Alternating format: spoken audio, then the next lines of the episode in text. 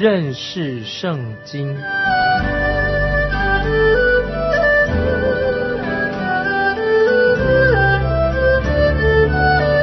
认识上帝的话，把上帝的话带到全世界。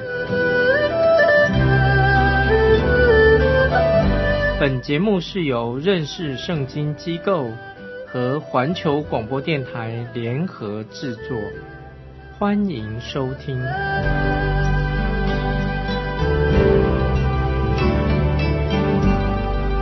亲爱的听众朋友，你好。欢迎收听认识圣经，我是麦基牧师。我们来到马可福音第十四章，这是一个比较长的一章，一共有二十七节。这一章仍然充满了行动，只是采取行动的不再是主耶稣，主耶稣只是被动的回应别人对他所做的。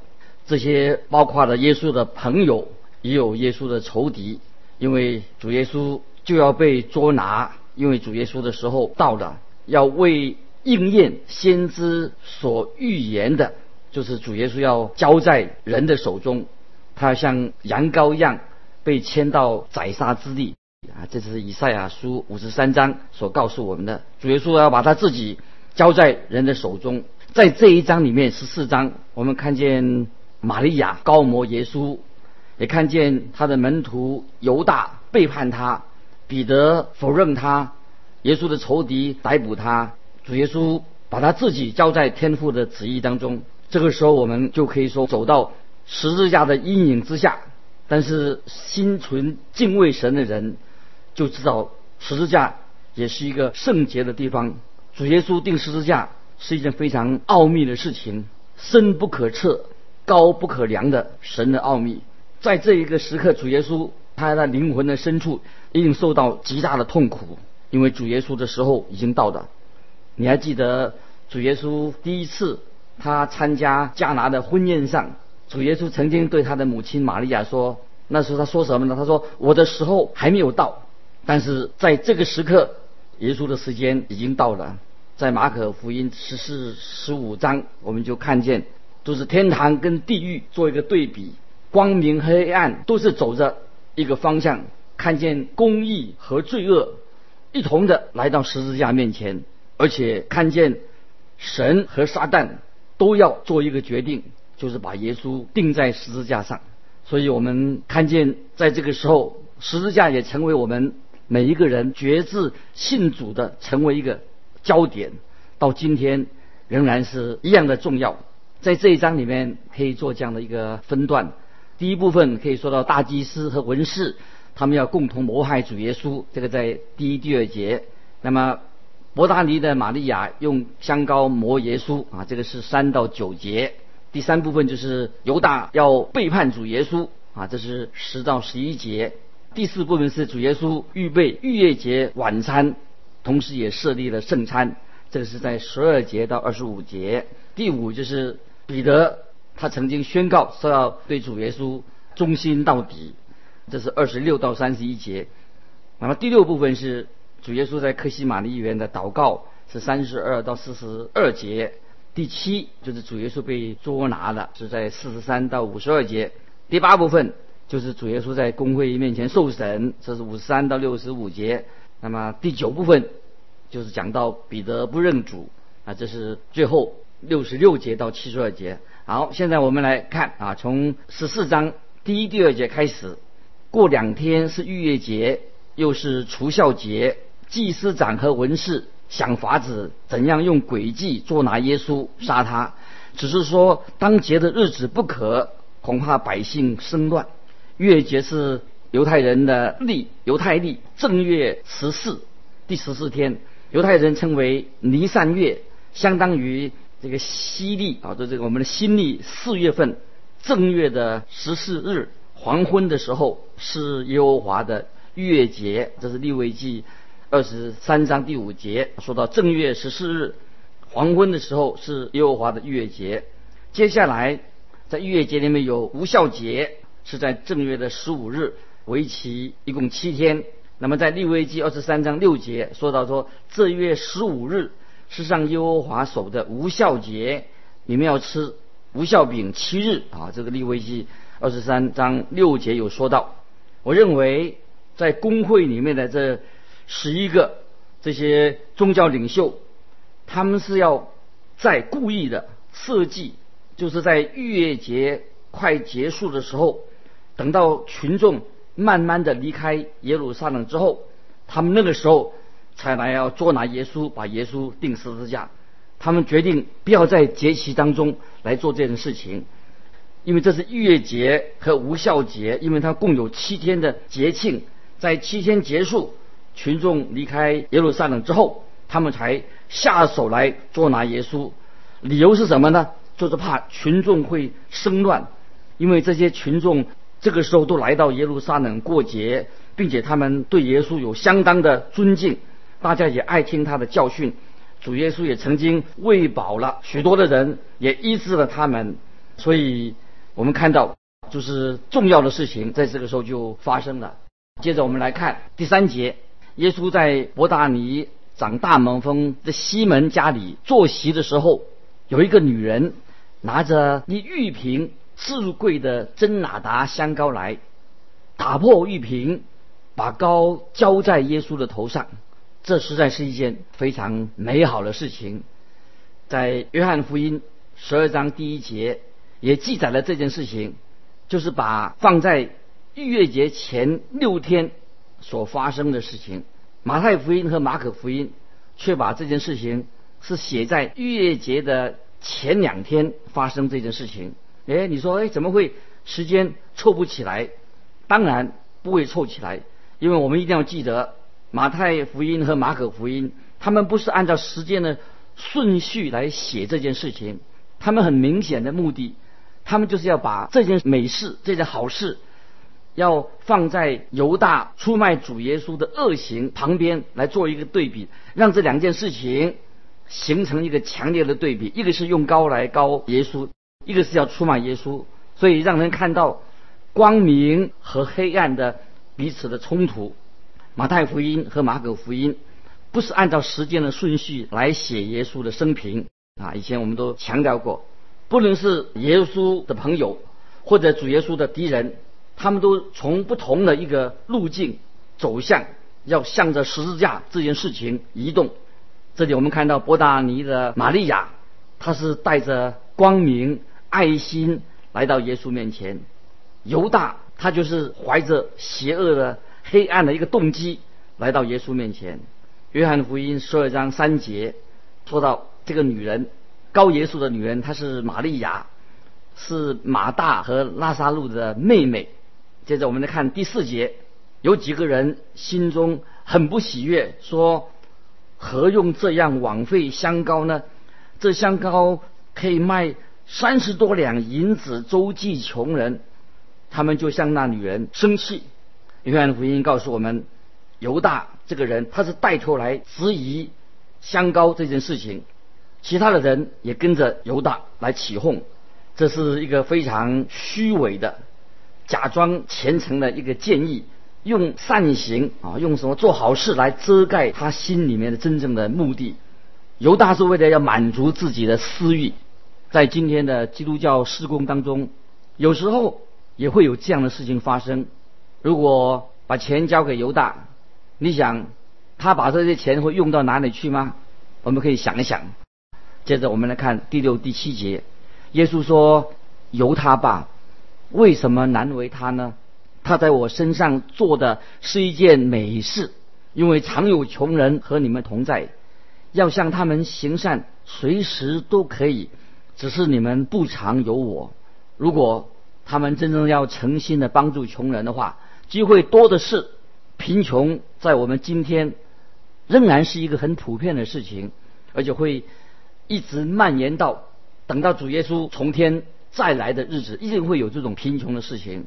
如果你以为给点钱就可以消除贫穷的事情，那你想的就是太天真了。世界上还有许多许多错误的事情、不好的事情，我们要先来处理这些事情。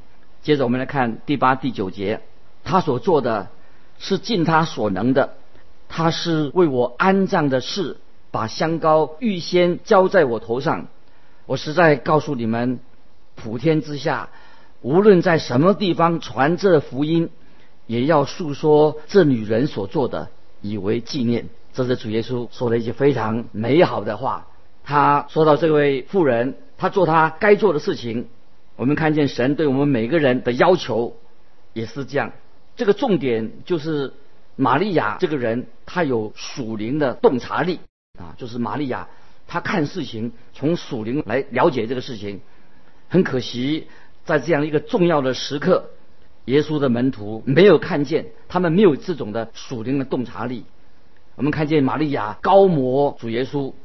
是为主耶稣的安葬所预备的。你看见这个妇人，在主耶稣将要被钉十字架之前，她出现了。她让主耶稣知道，他了解主耶稣要发生的事情。门徒当中竟没有一个人会体验到，就像玛利亚所感受到的一样。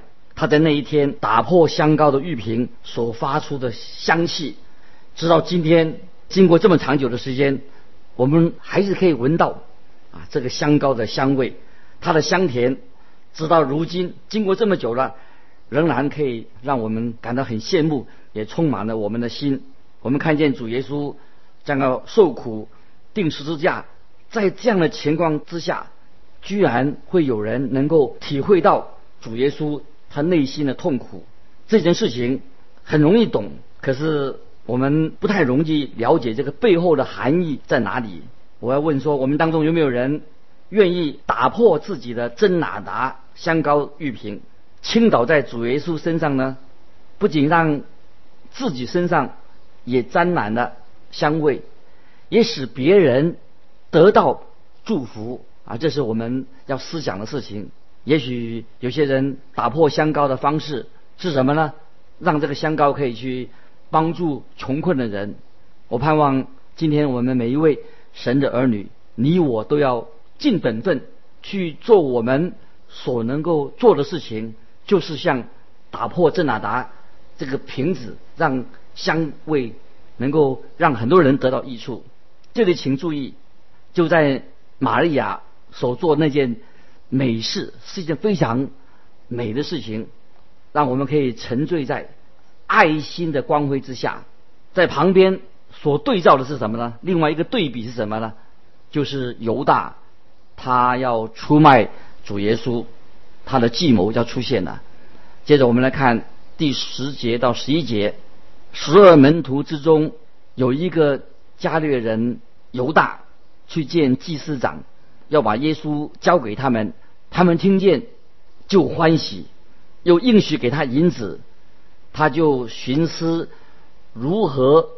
得便把耶稣交给他们，在这里我们看见犹大他在暗暗的，他所做的很邪恶的事情，他设计要把耶稣他的他的主置于死地。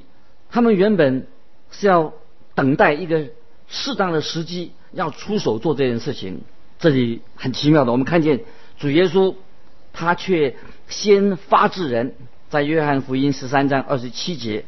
我们就看到主耶稣这个时候对犹大说：“你所做的，快做吧。”耶稣对犹大所说的：“你所做的，快做吧。”我想犹大一定匆匆忙忙的就跑到法利赛人那里，会跟他们说：“你们来，快来！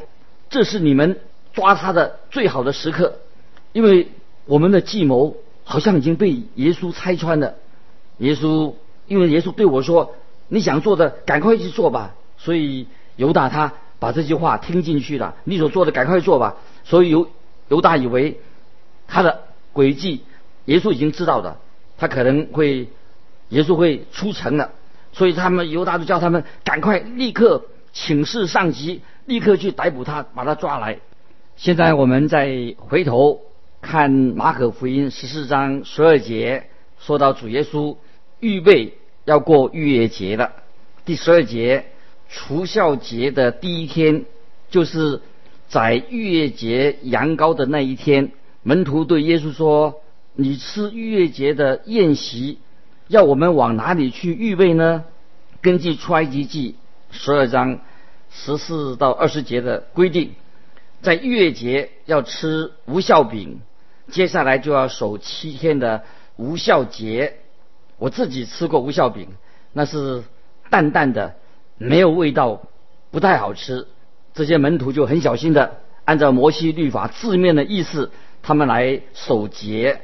他们要知道去哪里过节，并且希望把事情做得很好，因为再过几个小时，主耶稣就要他自己来应验逾越节的真正的意义在哪里。接着我们来看十三、十四节，耶稣就打发两个门徒，对他们说：“你们进城去，必有人拿着一瓶水迎面而来。”你们就跟着他，他进哪家去，你们就对哪家的主人说：“夫子说，客房在哪里？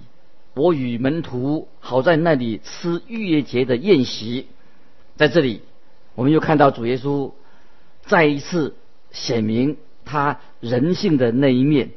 我们也看到有些人就在这个特别的时刻，他们非常的爱慕主耶稣。他为主耶稣预备逾越节的宴席，在同时，我们也显明了看见什么？我们主耶稣是一位全知的神，他是全能的，也是一切事情他都知道，他是全知的神。这里说到有人啊，这个有人什么意思呢？就指一些默默的跟随、已经跟随主耶稣的人，不用说，一定会。他们愿意提供房间给主耶稣来使用。我认为这个人应该就是在主耶稣这三年公开的传道的当中，他已经信了耶稣，愿意提供房间给主耶稣来使用。也许他曾经对主耶稣这样说过：“下次你来耶路撒冷过月节的时候啊，你可以到我家里来，我为你预备好房间给你使用。”所以这里，我认为这个人他做的真好，是一件好事情。你和我，我们也可以今天能够为主耶稣做许多的事情。那么这个人是一个好的见证，他就是其中所做的一件美事。接着我们看十五、十六节，他必只给你们摆设整齐的一间大楼，你们就在那里为我预备。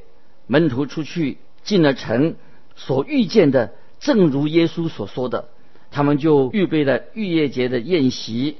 在这里，请注意，主耶稣是用一间借来的房间来庆祝逾越节。这个房间显然是为主耶稣和他的门徒所预备的。所以，我认为这件事情主耶稣事先已经安排好了。所以我们也不需要怪责这个主人怎么没有出来替门徒洗脚。因为逾越节是一种属于家庭的一种节日，主耶稣这样说：“我与门徒好在那里吃逾越节的宴席。”这是主耶稣说的。我与门徒好在那里吃逾越节的宴席，这是主耶稣和他自己的门徒一起在聚集，主人也不方便参加。还记得之前也发生过类似的事情，那时候主耶稣。要门徒去牵什么？就牵一只小驴驹来，让主耶稣可以骑着小驴驹进入耶路撒冷。门徒就依照主耶稣的话，就把事情办成了。所以那一件事情，小驴驹的事情也是事先安排好的。我认为啊，主耶稣做一切的事情都有美好的安排。接着我们来看第十七节，到了晚上，耶稣和十个。二个门徒都来了，主耶稣是晚上才来到的。月节是从日落的时候开始。我相信啊，主耶稣是在天黑的时候他就进到这个房间。主耶稣要自己先预备好，才要面对他的敌人，先自己先预备好。时候到了，主耶稣会把自己交给他们，交在他们的手中。主耶稣会被钉十字架，但是。不是按照他们所决定的时间，乃是主耶稣自己要按照他的时间表来做事。我们看到这是一个美好的场面，这个场面非常感人。主耶稣好像看起来很轻松自在，用非正式的一个方式跟门徒一起在吃逾越节的晚餐。今天我们把圣餐是放在礼拜天主日崇拜的时候，以一个很正式的方式来举行啊，我们所谓叫的圣餐。你看，这个时候主耶稣和门徒是一同享用逾越节的晚餐。下一次耶稣跟他们享用餐会是什么时候呢？就是等到主耶稣从死里复活之后，那么主耶稣会在加利利海边跟门徒又一次同进早餐。这一次这个晚餐，他们有很好的一个交谊。我个人对教会有时举行这个聚餐会，当然是没有什么意见。我相信原先这个意思都很好的，在教会教会当中大家聚餐，但是有时候走了样的，大家聚集一起聚集用餐的时候啊，原来是应该是以主耶稣为中心的才好。那如果说我们在吃饭聚餐的时候啊，如果不是以主耶稣作为中心的话，大家聚餐只是为了吃吃聊聊，那么我觉得就是失去了这个聚餐的意义跟聚餐的焦点了。所以教会的聚餐，应当是以主耶稣基督作为聚餐聚集的一个中心。你说是不是？这也是逾越节宴席的一个主要的目的。接着我们来看十八、十九节，他们坐席正吃的时候，耶稣说：“我实在告诉你们，你们中间有一个与我同吃的人要卖我了。”他们就忧愁起来。一个一个的问他说：“是我吗？”这个时候，每个人都知道，他们自己都有可能出卖主耶稣。如果我们听众朋友，你不晓得有没有警觉到？如果你没有警觉到的话的话，那么你就是是一个全然堕落的人，全然败坏的人。你我本来就是一个不是好人，不是一个完全的人。你我都是一个罪人。我们会知道。你自己也会背离神的机会是很大的。我们常常会离开神，所以如果说你现在还没有意识到会离开神的话，这是很可惜。但是今天在教会当中有好些人，他好像没有这样的认知，他不知道自己仍然是一个罪人，是一个世上的人，甚至有一些已经蒙恩得救的人。也没有理解到自己很有可能会背离神、背叛神，所以我们每一个人都应该自我反省，来问说：是我吗？接着我们来看二十节、二十一节，耶稣对他们说：是十二个门徒中同我沾手在盘子里的那个人，人子必要去世，正如经上指着他所写的，待。卖人子的人有祸了，那人不生在世上倒好。要出卖主耶稣的人，就是加略人犹大。犹大他有机会和主耶稣三年在一起，因此他出卖主耶稣的罪就更加重了。在诗篇四十一篇第九节，诗人写道：“连我自己的朋友，我所依靠吃过我饭的，也用脚踢我。”主耶稣所指的就是家里人犹大要出卖他，我想犹大就当场就离开的那个地方。主耶稣在这里，我们看见主耶稣用圣餐取代的旧约的逾越节的宴席，主耶稣就立了一个新的纪念碑，就是现在主耶稣要用那些饼和酒作为圣餐的预表。逾越节本来是预表主耶稣。成为神的羔羊，而圣餐呢，就是纪念主耶稣的死。这个饼代表主耶稣身体为我们舍了、打破了。接着我们来看二十二到二十五节，他们吃的时候，耶稣拿起饼来，祝了福，就拨开，递给他们说：“你们拿着吃，这是我的身体。”又拿起杯来，足谢了，递给他们，他们都喝了。耶稣说。这是我立业的血，为多人流出来的。我实在告诉你们，我不再喝这葡萄汁，直到我在神的国里喝新的那日子。这里我们看到一个很重要的真理，很明显的，这里我们看到主耶稣在门徒面前设立了圣餐。那么圣餐就是要纪念主耶稣两千年前。他为我们定死在十字架这种事情。所以这个逾越节本来就是期待主耶稣的降生。根据以西结的预言，这个节期在千禧年的国度里面会重新的恢复。原因就是在千禧年的时候，就要纪念主耶稣的再一次从天上再来。开始原来是期盼主耶稣的降生，可是，在千禧年的时候，很明显的就是期盼主红石期盼主耶稣再来。所以千禧年的国度的时候，就是把逾越节的真正的意义完全的表明出来。